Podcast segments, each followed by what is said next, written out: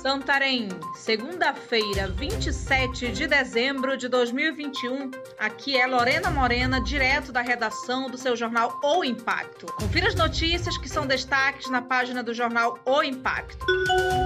Ambulância capota na Transamazônica e duas pessoas ficam feridas. Uma ambulância capotou na BR-230, a rodovia Transamazônica, na noite de Natal, dia 25. O acidente ocorreu por volta das 1h20 da manhã, quando o condutor perdeu o controle do veículo pertencente ao município de Brasil Novo. Duas pessoas ficaram feridas. Suspeitos de assalto é baleado no bairro do Santarenzinho. Na tarde do último domingo 26, a Polícia Militar foi acionada via NIOP sobre ocorrência de assaltos em Santarém, executados por criminosos em uma motocicleta.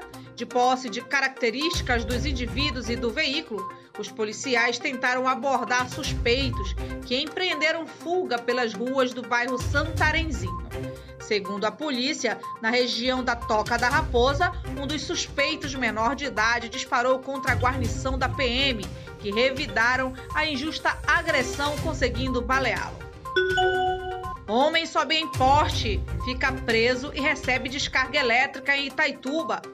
Um homem recebeu uma descarga elétrica após subir em um porte de energia e ficar preso a menos de um metro dos fios de alta tensão neste último domingo 26, em Itaituba, no sudoeste paraense. O caso ocorreu na Quinta Rua, no bairro Bela Vista. A vítima, que não teve a identidade informada, teve de ser resgatada por uma equipe do Corpo de Bombeiros, que foi acionada para atender a ocorrência.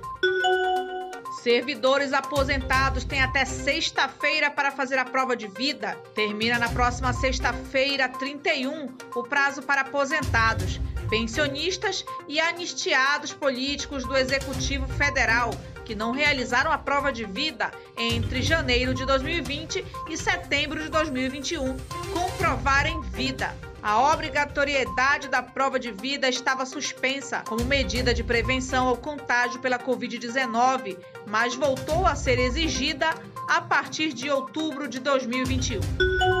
Para mais notícias, acesse www.oimpacto.com.br. Muito obrigada e até a próxima.